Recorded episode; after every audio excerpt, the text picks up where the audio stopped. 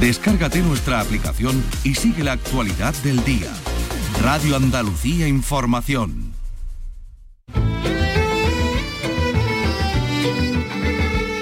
Andalucía es cultura. Con Antonio Catón. Radio Andalucía Información.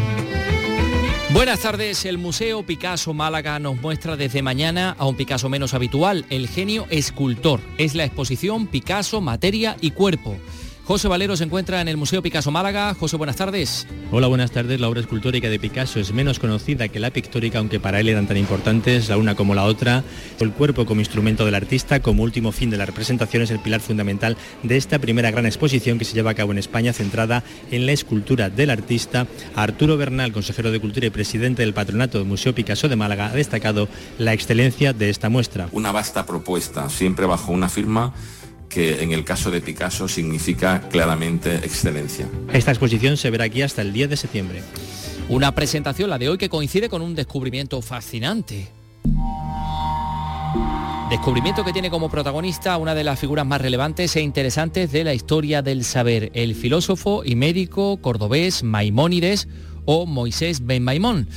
Un investigador de la Universidad de Granada ha encontrado en Cambridge un escrito suyo, inédito, y atención, en parte está escrito en una lengua romance, una lengua que proviene del latín. Luego vamos a, dar más datos acerca de este interesante descubrimiento. Además tenemos al escritor leonés Julio Llamazares, ha venido a presentarnos su última novela, Vagalume, que tiene mucho que ver con el oficio de escribir. Vicky Román, buenas tardes. Hola, buenas tardes, sí, porque es todo un homenaje a quienes dedican su vida a la escritura, eso sí, con el aire de, de una intriga, un misterio que se le presenta a un escritor alrededor de la vida oculta de un amigo, tan secreta como su producción literaria. Una novela que, como veremos, tiene otras novelas dentro. Este miércoles la Orquesta Alma Clara va a realizar el concierto de fin de temporada en la Sala Cero Teatro de Sevilla. Vamos a hablar con la directora de este septeto femenino. Y dos efemérides que vamos a recordar hoy. El 80 cumpleaños de Rafael. Los niños belinares lo han felicitado con un vídeo precioso. Y tal día como hoy fallecía hace 10 años el gran Alfredo Landa. Bueno, y más cosas en este programa que realiza hoy Dani Piñero y que produce Ryan Agosto. Andalucía es cultura con Antonio Catoni.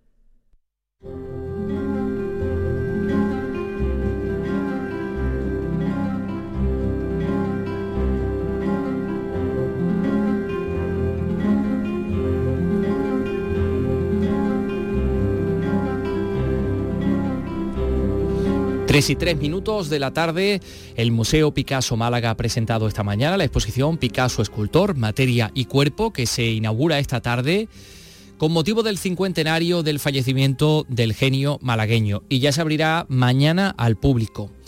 Estamos hablando de una muestra centrada en la obra escultórica del artista, y aquí desde luego algo bastante interesante y bastante original, y estamos hablando de 60 obras que componen esta exposición, algunas de ellas inéditas. Estamos viendo imágenes de, la exposición también en Canal Sur Televisión con algunos bustos y algunas em, eh, obras del propio Picasso realmente interesantes. José Valero ha asistido esta mañana al MPM, al Museo Picasso Málaga.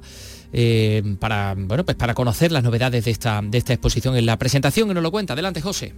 La obra escultórica de Picasso es menos conocida que la pictórica, aunque para él eran tan importantes la una como la otra. Carmen Jiménez, comisaria de esta exposición. La escultura siempre es más complicado para el público, no es tan rápido como cuando miras un dibujo. La comisaria nos recomienda la Dama Oferente, por ejemplo, dentro de una exposición que es un recorrido a lo largo de la vida de Picasso y que tiene piezas inéditas como un busto de mujer de 1909 o una maqueta de 1964 hecha para un proyecto escultórico en Chicago. José Lebrero, director del Museo Picasso. Quien venga irá descubriendo un laberinto de propuestas escultóricas, algunas de ellas importantes porque cambiaron el entender, el sentir, la manera de hacer la escultura del siglo XX. Toda la muestra tiene un eje fundamental. Arturo Bernal, presidente del Patronato Museo Picasso y consejero de Cultura. La manera en que Picasso usó los cuerpos no solo como instrumento, sino también como un fin último de la representación. Esta muestra se va a poder ver hasta el 10 de septiembre.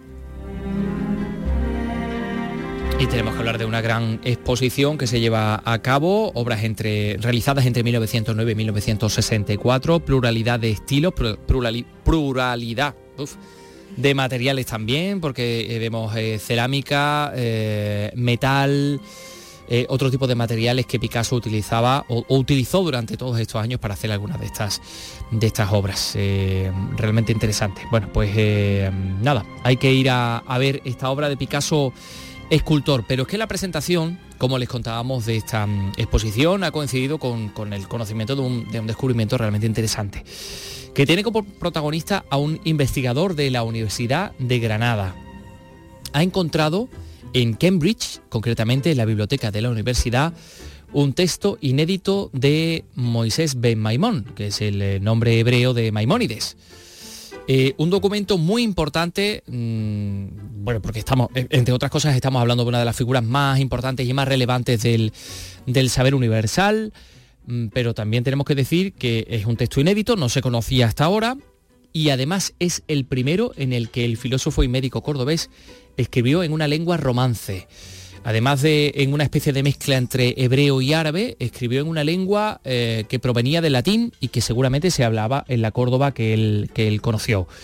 Em, bueno, pues eh, Susana Escudero nos eh, ha podido hablar, he podido entrevistar a José Martínez Delgado, al, em, catedrático que ha descubierto todas estas cosas y nos lo cuenta. Adelante, Susana. Este catedrático de estudios semíticos de la Universidad de Granada estaba buscando información para un libro sobre la vida cotidiana de los judíos en Al-Ándalus y para ello comenzó a revisar un glosario proveniente de un depósito de una sinagoga del Cairo del siglo XIX y conservado en la Universidad de Cambridge. El propio José Martínez Delgado nos cuenta qué pasó. Fue revisando un glosario que tenía apuntado desde hacía mucho tiempo como glosario bilingüe judío-árabe romance. Era un texto más que conocido, pero sin embargo no sé por qué nadie se había fijado en, esos trazos, que claro, para los que nos dedicamos a esto, las letras ya son como las, las caras, ¿no? Y entonces fue cuando dije, esto es Maimónides. El texto además contiene palabras en judeo-romance y es la primera vez que ocurre en documentos de Maimónides e incluso hay algunos rasgos italianos que son para los investigadores un misterio. Es un poco misterioso, no podemos sacar nada en claro de estos datos aún, pero bueno, esperamos que al menos hemos encontrado Maimónides escribiendo en romance, que no es poco. Maimónides fue un filósofo y médico cordobés del siglo XII. Fue médico de la corte del rey Saladino en el Cairo y se cuenta que también trabajó para Ricardo Corazón de León. Fue considerado como el filósofo judaico más importante de su tiempo y su obra influyó en pensadores cristianos y árabes. Andalucía es cultura con Antonio Catoni. Poetas andaluces. Escucha el homenaje a la literatura de nuestra tierra. Siente el orgullo de ser andaluz descubriendo la obra de nuestros poetas con Rogelio Reyes Cano y Antonio García Barbeito. Poetas andaluces. Los lunes desde las 11 de la noche. Radio Andalucía Información.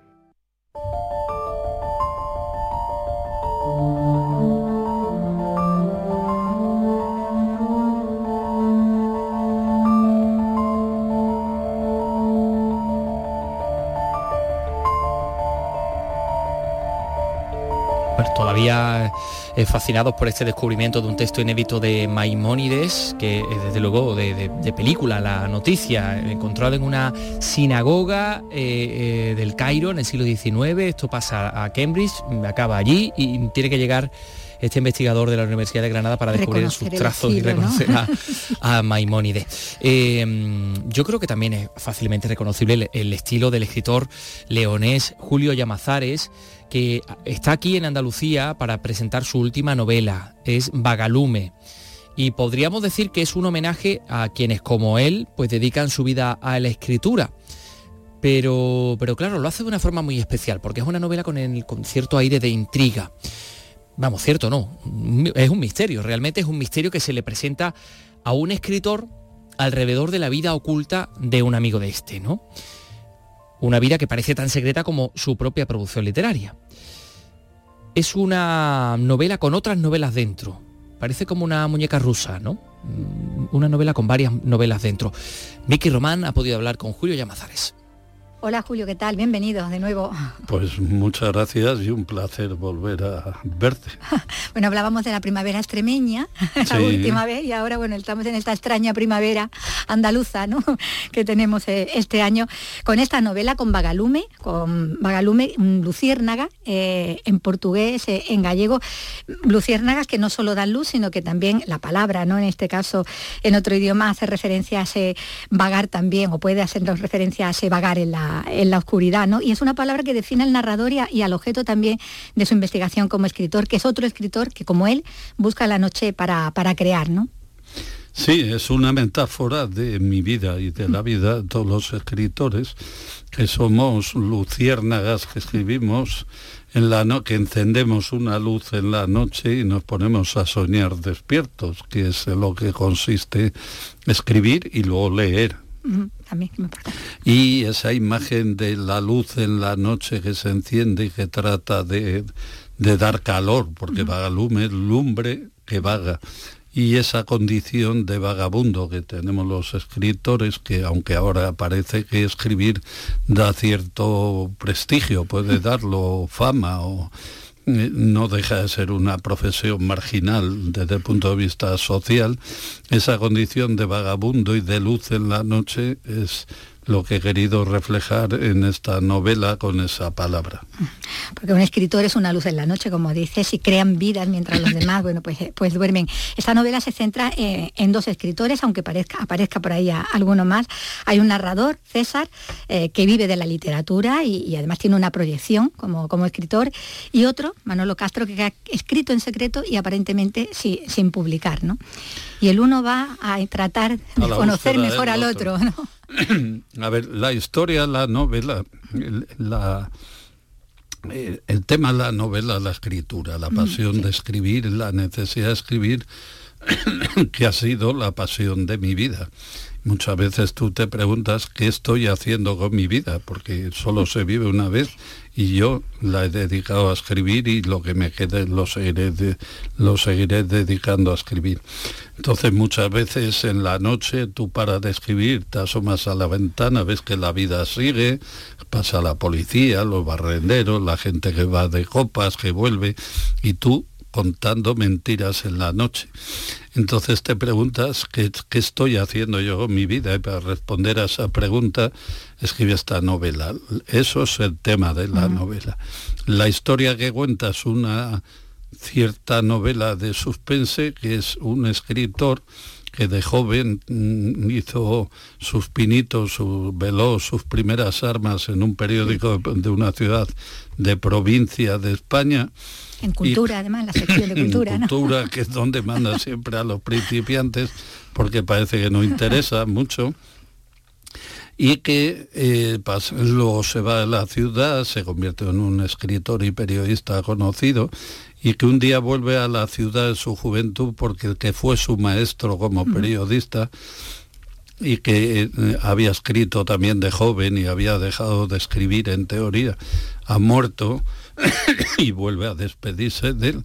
Y al día siguiente, cuando vuelve a Madrid, en el hotel tiene un sobre con un, ejemplar de una novela que es el, único que ha sobrevivido de la, de la destrucción a la que la sometió la censura, que era la novela de ese personaje que ha muerto empiezan a ocurrir una serie de cosas extrañas y este vuelve otra vez a la ciudad para saber quién era realmente ese escritor secreto que fue su maestro y que se da cuenta de que nadie le conocía de verdad. Está ese, ese misterio ¿no? en torno a ese escritor secreto, maestro, como decimos, del narrador en el periodismo, en buena parte también de la vida, le va a servir de, maestro, aunque en ese momento no, no lo viviera así. Alguien del que de pronto y a su muerte va a descubrir lo que dicen, ¿no? Que, no, que no sabe nada, por lo que toda la novela es ese homenaje a quienes escriben, sea cual sea su motivación y, y su reconocimiento, no tiene nada que ver una cosa con otra, ¿no?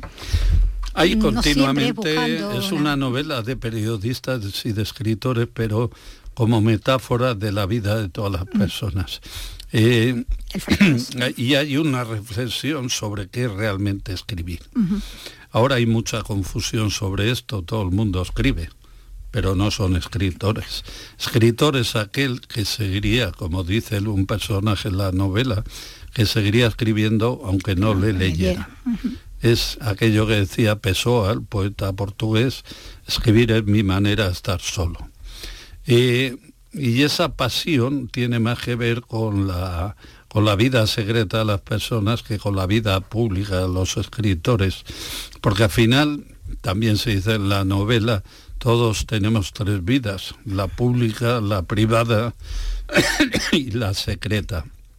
La pública es como nos ve la gente, pues yo, por ejemplo, soy un escritor, tú eres una periodista de radio, en la privada tú eres eh, eh, tú eres tú para tu familia y tus amigos. Y yo para mis amigos y mi familia no soy escritor soy Julio eh, bueno saben que escribes pero no te ven como escritor y luego está la secreta que es esa vida que no compartimos con nadie no porque haya que ocultarla porque haya algo prohibido sino porque forma parte es el núcleo duro de nuestra sensibilidad y nuestra intimidad y a veces ni siquiera sabemos cómo compartirlo. Ese, poniendo un ejemplo, en las personas somos como los volcanes. Hay la, la cumbre del volcán, que es lo que se ve, lo público, lo privado, que es el cráter, que es lo que ve más la gente más cercana, y el magma que bulle debajo, que sería la vida secreta, que es la que nos llevamos a la tumba y con lo que trabajamos los escritores a la hora de escribir, con la vida secreta que no compartimos. Todo esto en un momento de más vital, eh, bueno, eh, mm, aquí el, el narrador está de regreso a una ciudad donde se sintió el rey, donde ahora se siente forastero, ¿no? Porque ha cambiado, ¿no? Como ha, cambiado todo alrededor, exactamente. Está el choque entre la memoria y lo que tiene ante sus ojos.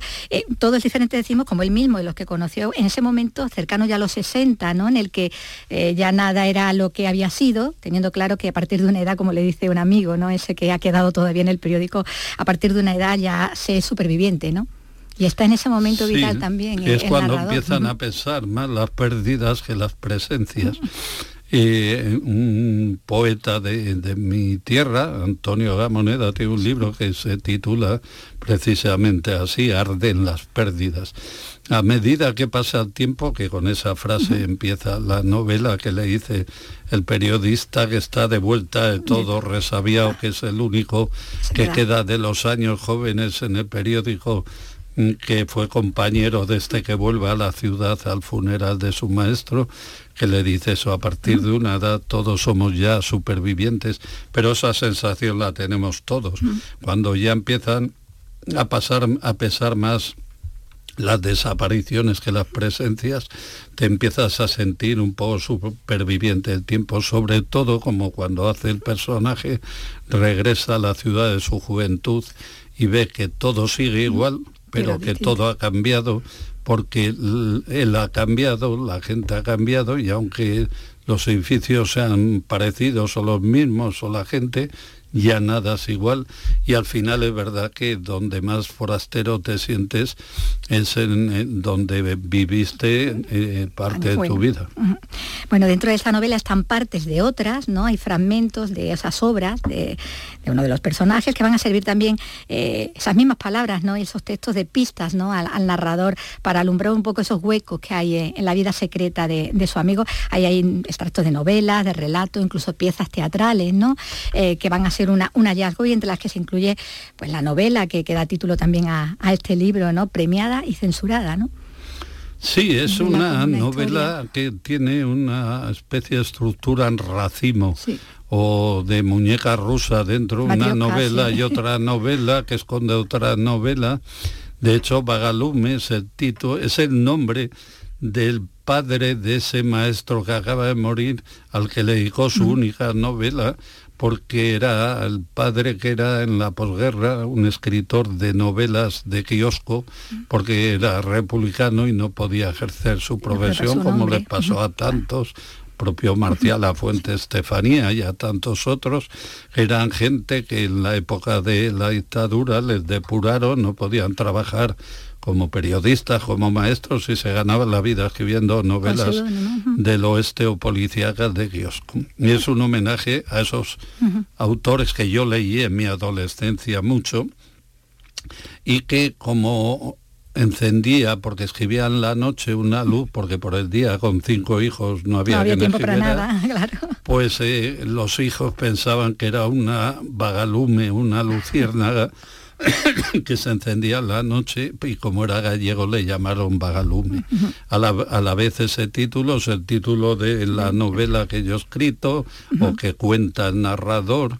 Y, en fin, es como una serie de cajas chinas que vas abriendo y van apareciendo otras novelas, fragmentos de otras novelas.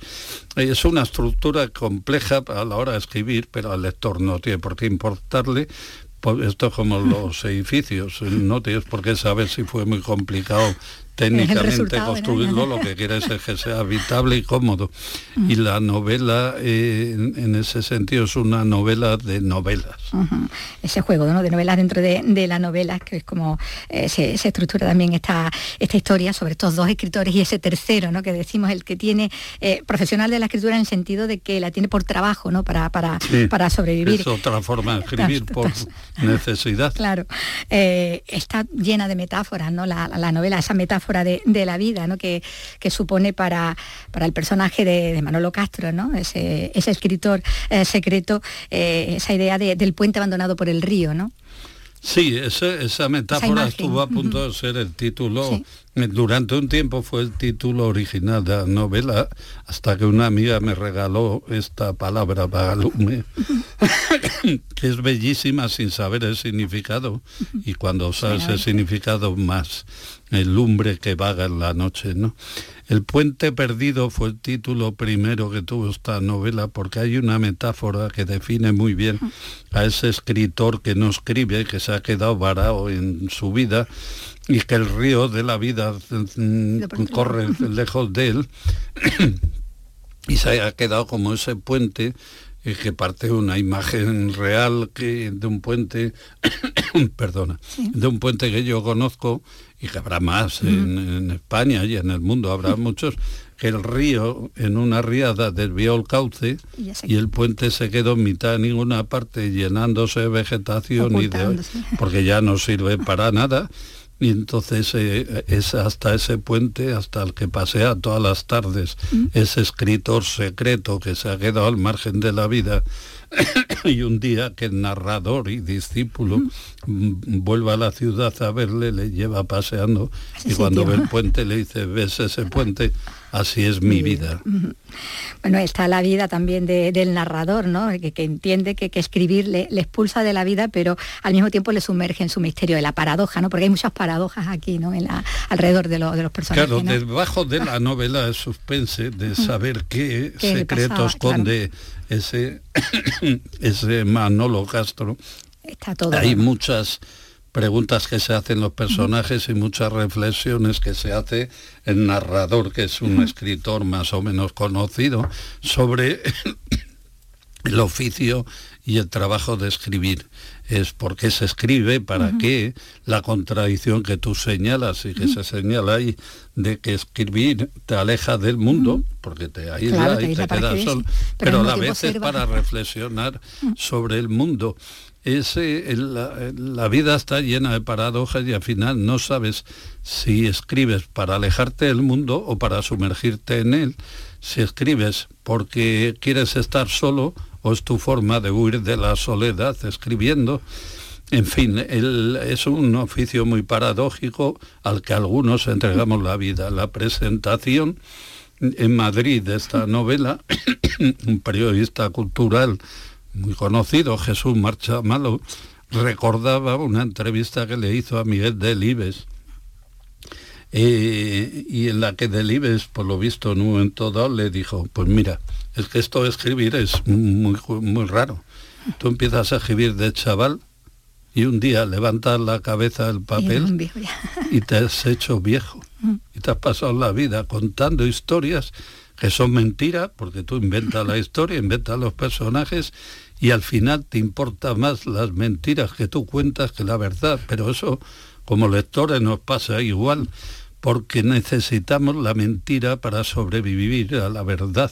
De hecho, la mentira sobrevive casi siempre a la verdad. Si yo te pregunto a ti ahora, o, me lo preguntan a mí, que no lo sé, ¿quién era el rey de España? Mm.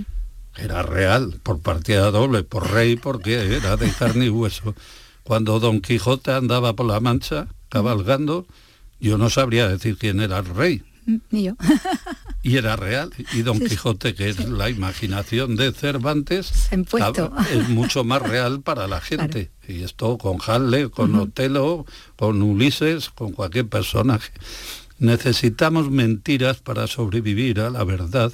Por eso escribimos y leemos novelas, vemos películas, porque la vida no nos basta, la vida es muy corta y muy pobre, la vida de cada uno. Hay gente que a lo mejor es más mm. emocionante que la del resto, pero todos necesitamos y al final las novelas son vidas que no vivimos, pero que pudimos vivir y que las vivimos literariamente como dice, bueno, con la cita de, de ¿no? además con la que con la que abre, ¿no? Entre la pena y la nada, elijo la pena, ¿no? El precio que pagar.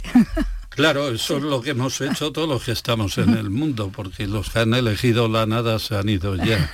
Y al final, aunque luego vivas con mucha alegría y mucho entusiasmo, porque una vez la vida es una novela cuyo final conocemos. Entonces tienes dos opciones, o elegir la nada o elegir la pena de, la de vivir.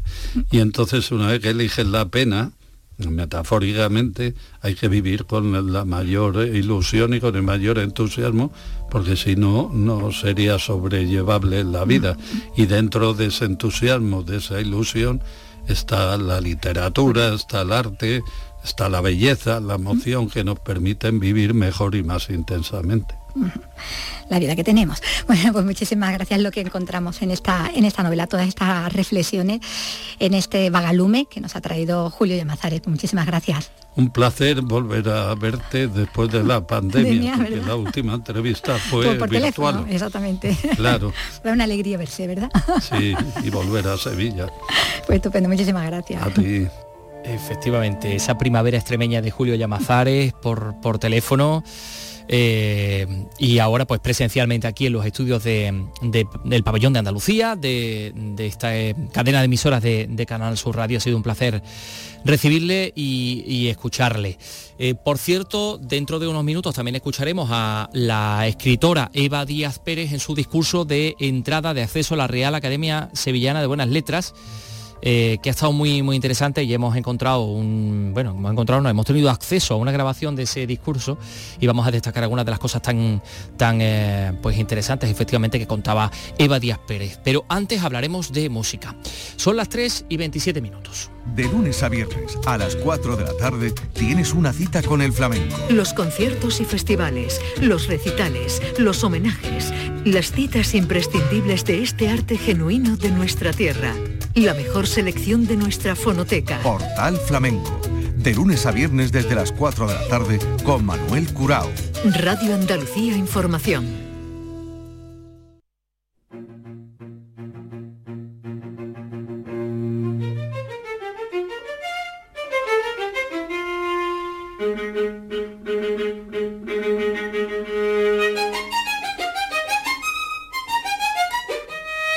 Andalucía es cultura con Antonio Catoni.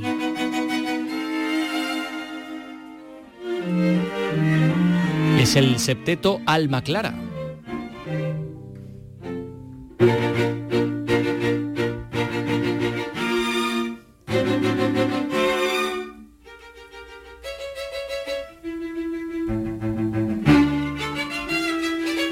Interpretando música de Beethoven. El, este miércoles, es decir, pasado mañana, la Orquesta Alma Clara va a realizar el concierto fin de temporada en la Sala Cero Teatro de Sevilla, con un programa, dicen, atrevido y exigente que bueno, pues va a ser un gustazo poder eh, escuchar. Alma Clara surge como homenaje a, a dos mujeres importantes en el ámbito de la, de la música, a Alma Mahler y a Clara y a Clara Schumann. exactamente, sí, sí, sí. Y estamos ahora mismo en comunicación con la, con la portavoz, con la directora, que es Beatriz González. Beatriz, ¿qué tal? Muy buenas tardes. Hola Antonio, ¿qué tal? Buenas tardes. Gracias por estar con nosotros. Bueno, em, a ver, programa atrevido y exigente. Tengo entendido que el título es La crisálida y vais a presentar ahí la partita para piano y cuerdas de la compositora checa Vita. Con la, y, vais a tener una invitada muy especial, ¿no? Bueno, sí, tenemos la suerte de, poder contar con Marta Polichinska, que es una, pianista excepcional y ella es catedrática del Conservatorio Superior de Sevilla. Y fue ella misma la que, la que me propuso hacer esta obra de, una autora muy, muy desconocida, que además es de principios del siglo XX, pero murió muy jovencita, con 25 años, y aún así pues le dio tiempo a hacer unas obras súper exigentes y, fascinantes. La verdad es que estamos disfrutando muchísimo del, proceso de adentrarnos en su obra. De la preparación y todo esto lo vais a poner en, digamos, en escena el próximo, el próximo miércoles. Mira, tengo aquí, eh, creo que tenemos ahí eh, un extracto de esa, exactamente de esa música, ¿no? Daniel Piñero, nuestro realizador. A ver si podemos escuchar eso. Aquí está.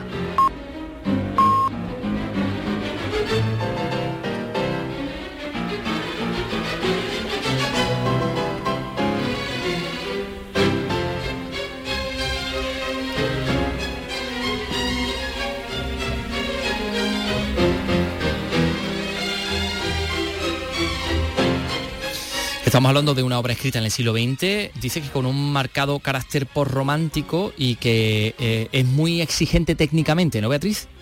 Sí, además es que en nuestro caso mm, tenemos la peculiaridad de que aunque yo soy la directora, dirijo tocando, no dirijo con batuta de pie. Entonces, bueno, es un trabajo de cámara muy, muy exigente porque todas tenemos que estar a una, ¿no? Entonces no tienes una referencia que, es la batuta para poderla seguir. Entonces realmente hay que estar muy concentrada porque tiene muchos cambios de ritmo, de tiempo.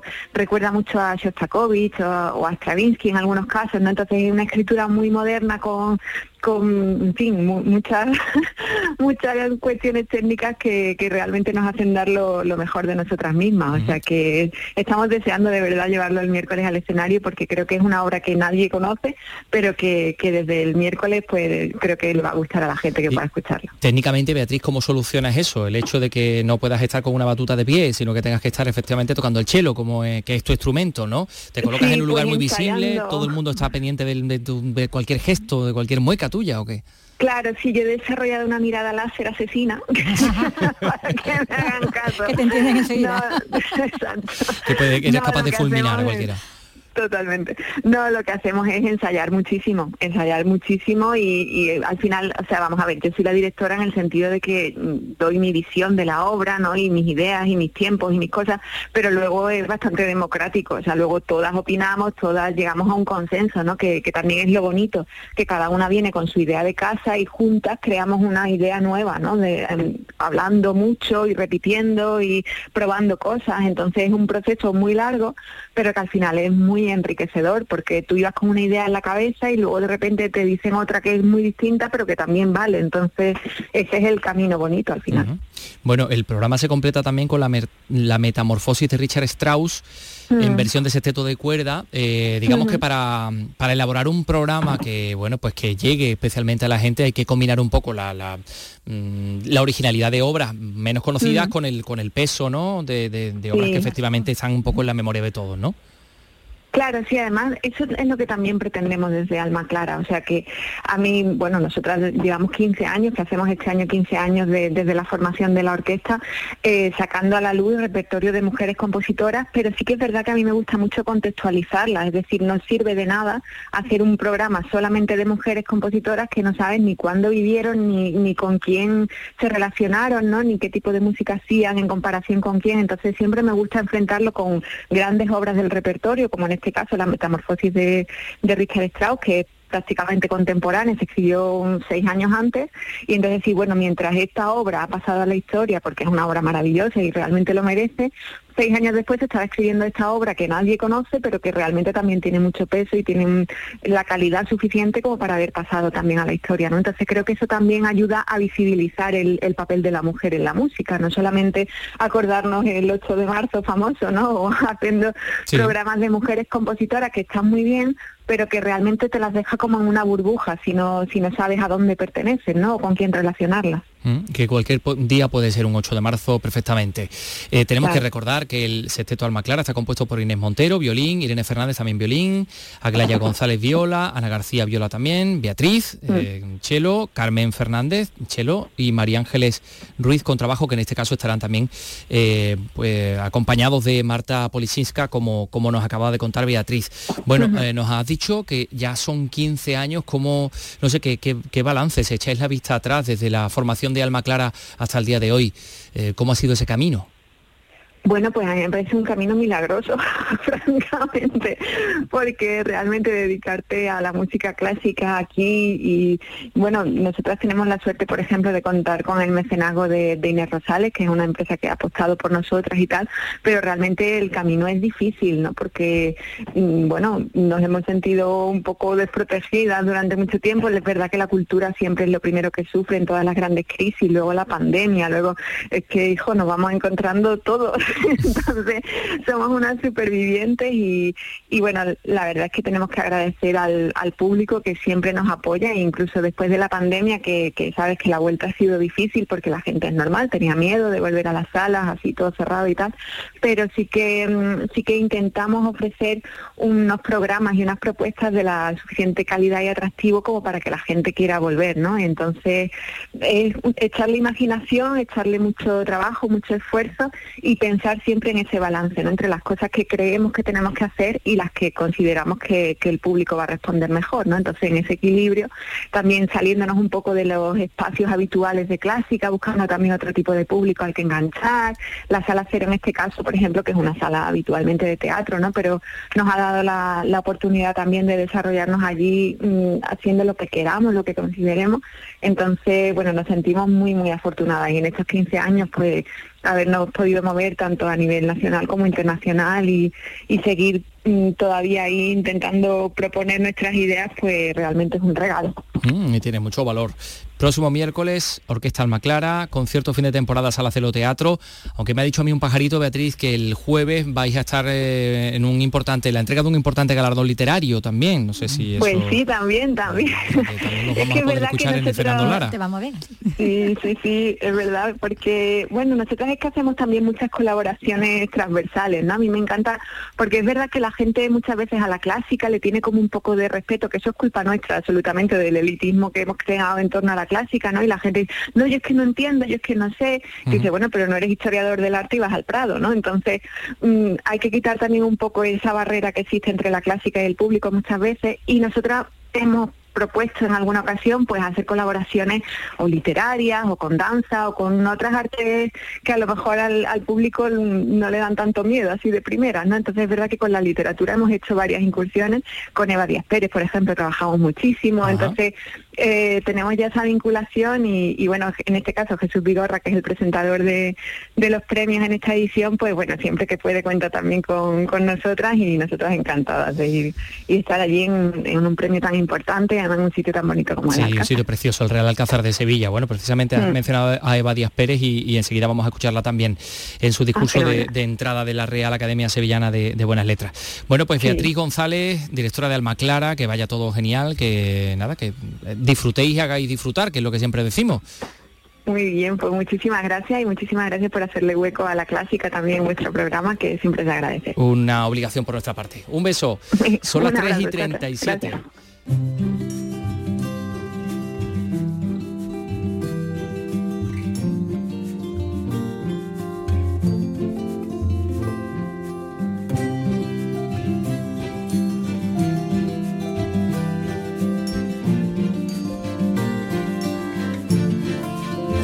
Pues sí, la escritora y periodista Eva Díaz Pérez, eh, quien dirigiera, por cierto, el Centro Andaluz de las Letras, ha ingresado en la Real Academia Sevillana de Buenas Letras este pasado domingo con un discurso titulado Una topoliteratura sevillana, la ciudad como inspiración literaria. He aquí el reto, leer la ciudad en clave literaria, descubrir los mapas poéticos, indagar en el alma de Sevilla a través de las palabras. ¿Ha sido Sevilla un paisaje de inspiración a lo largo de los siglos? ¿Existe una secreta e invisible dimensión de la ciudad dentro de un juego de metáforas? ¿Podríamos defender una teoría literaria de Sevilla reconstruyendo el puzzle de los que intentaron atraparla con palabras?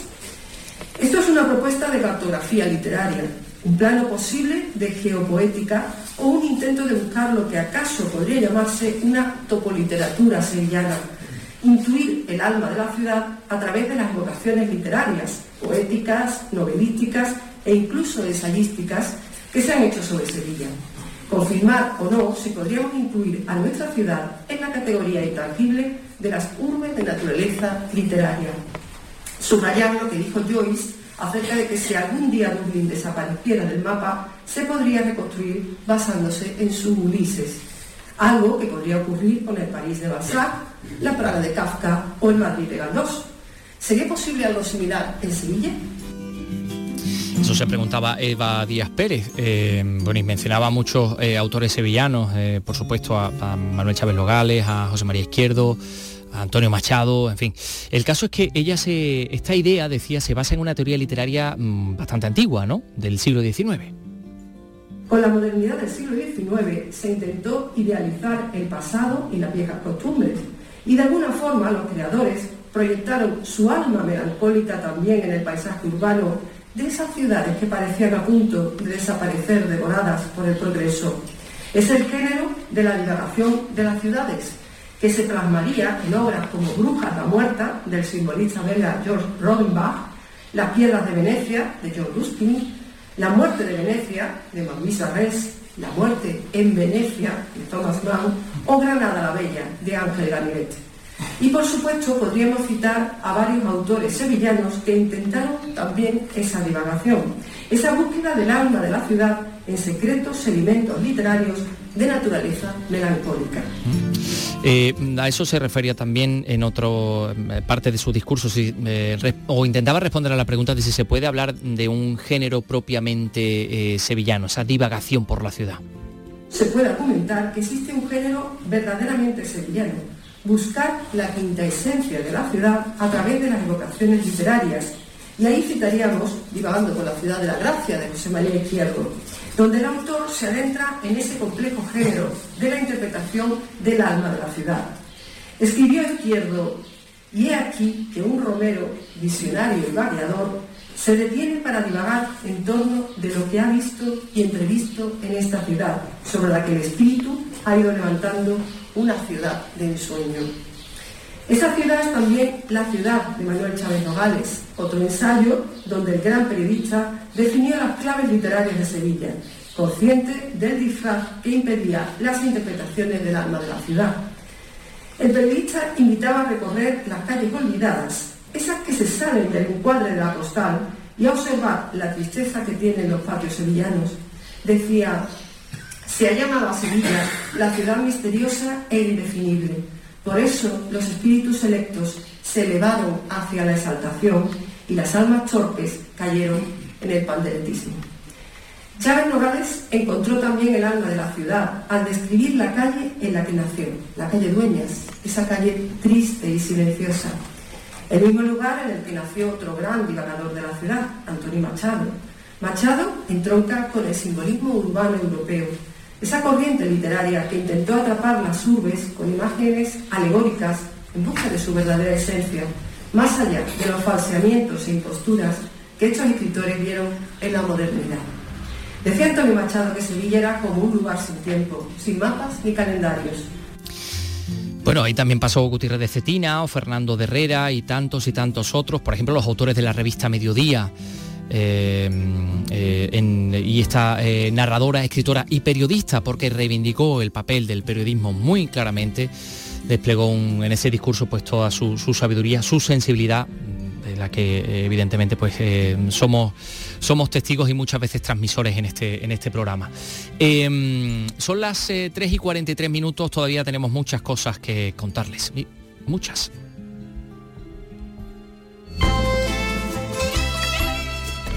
Andalucía es cultura, con Antonio Catoni. Yo soy aquel que cada noche te persigue. Yo soy aquel que por quererte ya no vive.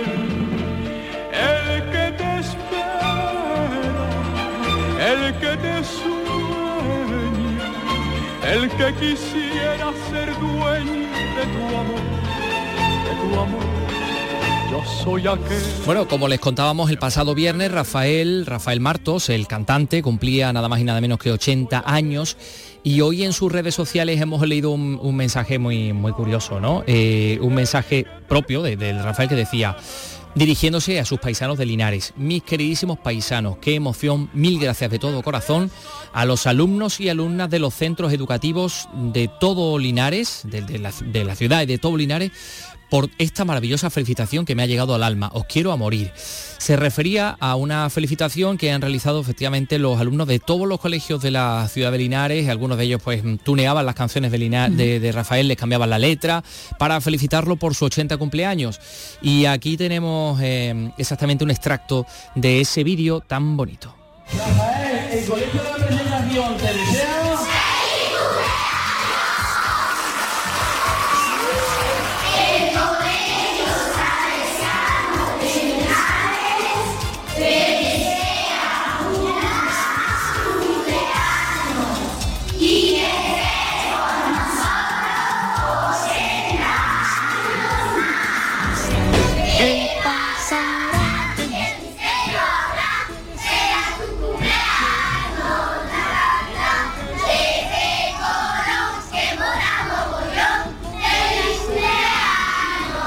son los del Colegio Colón.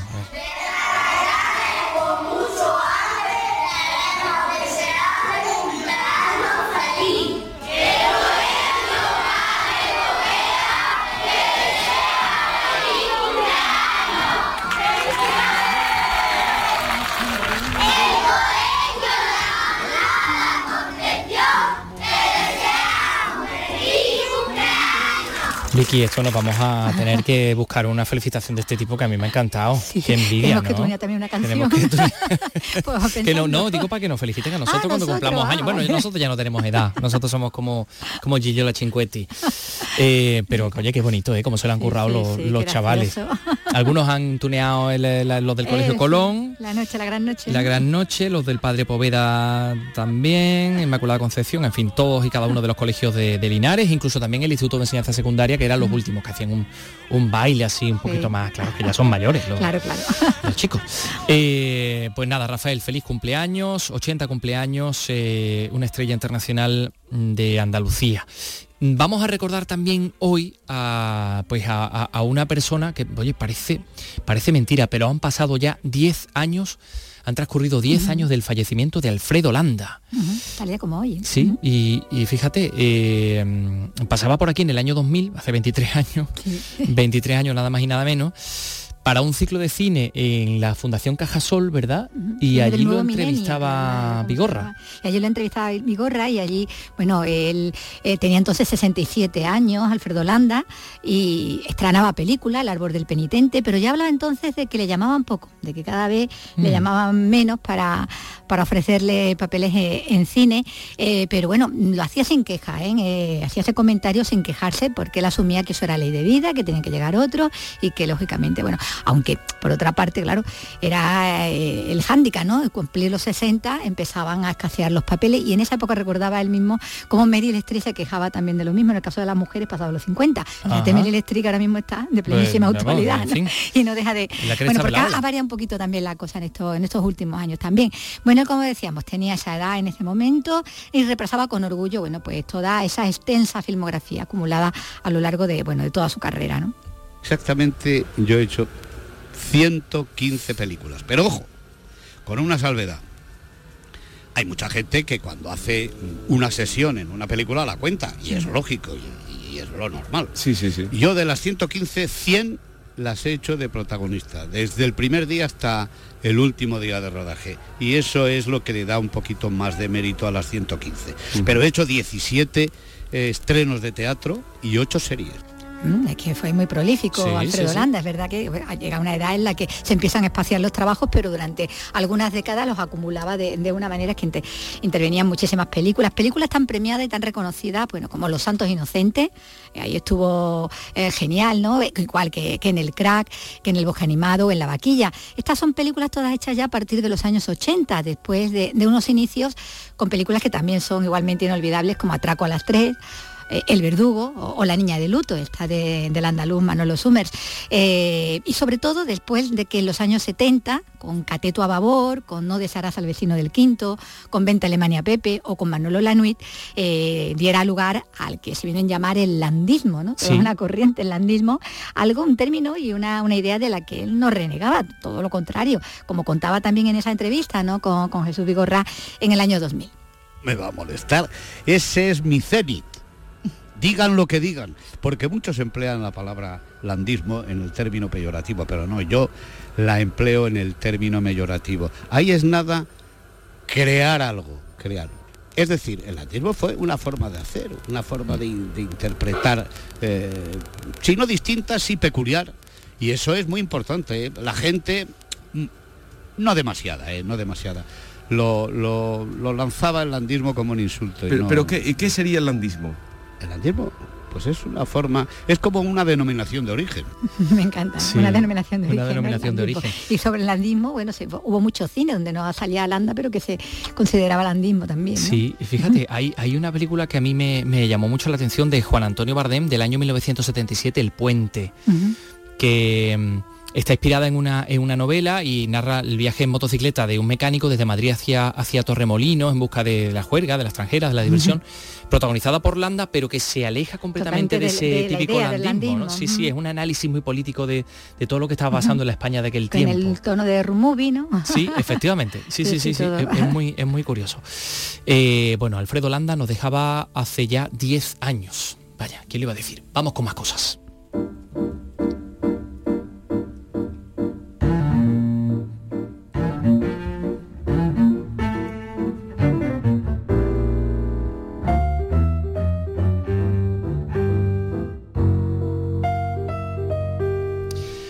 Porque eh, bueno pues vamos a hablar de hemos hablado de un, actor extraordinario como Alfredo Landa pero vamos a seguir hablando de CNB Teatro porque Sevilla rinde homenaje a la compañía Atalaya en sus 40 años de historia y a partir del 10 de mayo se han programado los teatros López de Vega y Central seis de los espectáculos que han marcado la trayectoria de este que es uno de los grupos de teatro más prestigiosos de todo el país. Hoy se ha, se ha presentado todo esto y ha asistido nuestra compañera María José Molina. Adelante Tres espectáculos primero en el Lope de Vega y otros tres después en el Teatro Central. Shakespeare, la tragedia griega y el teatro contemporáneo y comprometido componen una programación que espera reflejar todo lo andado por Atalaya en estos años. Para Ricardo Iniesta, director de la compañía, no es casual que el ciclo comience con Ricardo III y termine con el Rey Liar. Pues antes era Lorca, pero es verdad que cuando descubrí a con Ricardo III, y por eso lo traemos aquí, hacía siete años que no giraba y lo hemos traído aquí, porque... Eh, es el Big Bang del Teatro Universal. Y es verdad que tanto Ricardo III como Ray Lear son dos de las grandes obras que, por ejemplo, más han influido en Valle Inclán. Entonces, sin ir más lejos, por tanto, son de las dos grandes obras del Teatro Universal. Entonces, Lear es, sobre todo el personaje de Lear, es el personaje más importante del Teatro Universal. Sevilla celebra los 40 años de una compañía que ha sido precursora en cuanto a teatro de investigación, internacionalización de sus espectáculos y compromiso con la realidad. De ahí el éxito de sus propuestas Electra 25, una tragedia griega muy actual, o Marat Sade, ambas también programadas junto con El avaro de Molière en formato musical o Madre Coraje.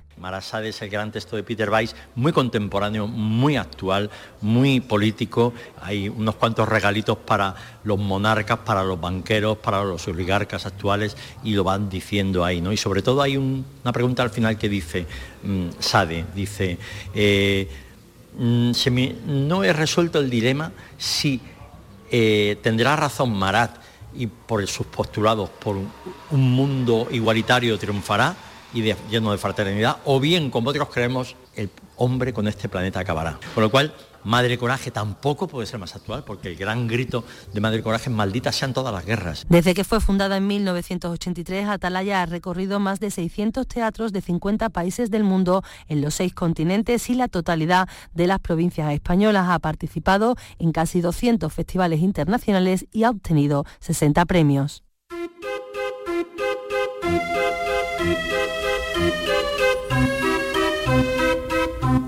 60 premios, bueno, tenemos que decir, eh, gracias María José Molina, que cinco de ellos premios internacionales y además fuera de la, de la Unión Europea, con lo cual, bueno, pues, en fin. Eh, una razón más para felicitar a la compañía Atalaya que va a celebrar estos 40, este cuadragésimo aniversario por todo lo alto y nosotros nos alegramos enormemente. Así que enhorabuena para, para Ricardo Iniesta, que también en solitario también, tiene, tiene, lo suyo, tiene, tiene su, su, reconocimiento, evidentemente, como es lógico. Eh, hay otro tipo de espectáculos de los que queríamos hablarles, espectáculos con historias. Es una de las fórmulas que persiguen los profesionales de circo contemporáneo para sobrevivir en este sector que se, bueno, pues se reúne a partir de hoy en Vejer de la Frontera, en, en Cádiz, para, para debatir ¿no? sobre el futuro del circo, del circo contemporáneo. Eh, es el segundo encuentro de Ibercirco. Eh, donde no solo están representantes de compañías de circo españolas, sino también portuguesas. Es eh, un, encuentro de, a nivel eh, peninsular. nos lo cuenta en Cádiz Teresa Iribarren. El 25% de los circos de carpa ha desaparecido y la presencia de animales va camino de su total prohibición. Por eso los profesionales se reinventan a través del llamado teatro físico o de gestos.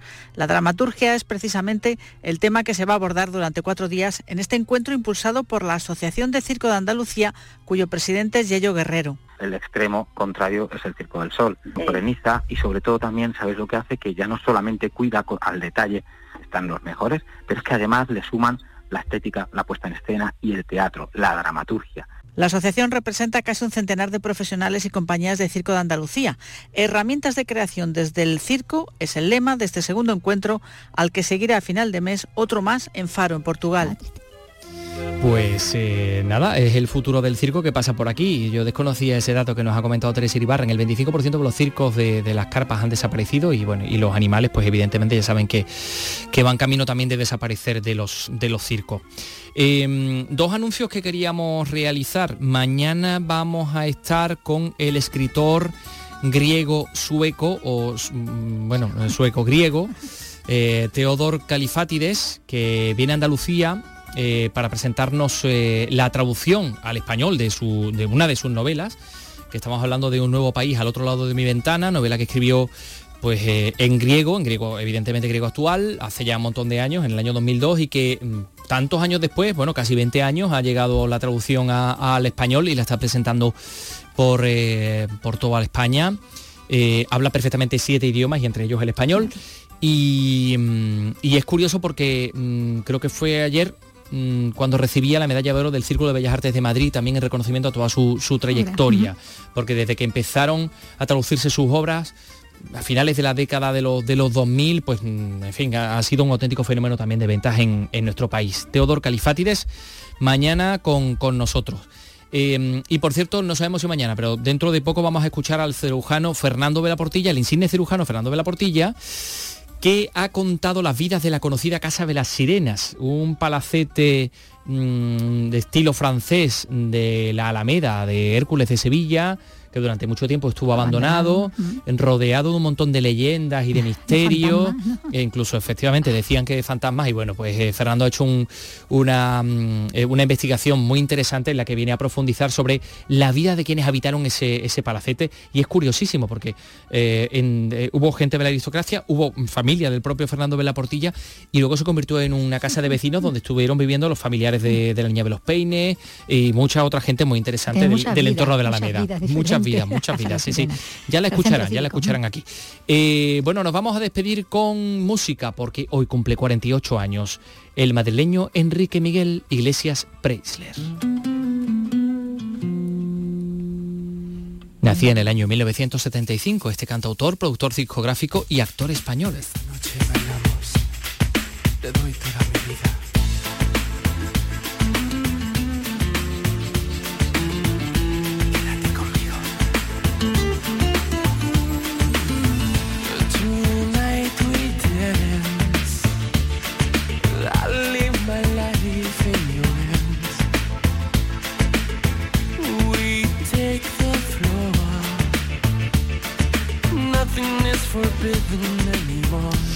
Pues sí, hijo del cantante Julio Iglesias y de Isabel Preisler, que empezaba su carrera musical en el año 95, firmó un contrato con, una, discográfica propiedad de Televisa, de la, empresa mexicana, y ahí se impulsó su carrera ¿no? en, los países de habla hispana y también por supuesto en los Estados Unidos. ¿no? Ha ganado los más importantes y prestigiosos premios de la industria discográfica. Grammy, el mejor artista latino, 5 Grammys latinos, 5 premios Billboard, 45 Billboard latinos, 10 World Music Awards, 8 American Music Awards, 10 Latin American Music Awards. Bueno, no voy a seguir. Bueno, como siga, no se nos acaba el tiempo. Efectivamente. un premio Onda, una gaviota de plata, en fin, de, todo. Eh, pues, yo pensaba que había un error cuando he visto la pila donde ponemos los sonidos, porque claro, estamos escuchando bailamos, ¿eh? Estamos, bailamos. Pero nos vamos a despedir con otro gran eh, éxito que no es bailamos, es bailando. Yo te miro, se me corta la respiración. Bueno, mañana regresamos a las 3 de la tarde, ¿no? Venga, bailando, pues aquí estaremos. a pesar de todo, adiós. Y en un silencio tu mirada dice mil palabras. La noche en la que te suplico que no salga el sol. Bailando.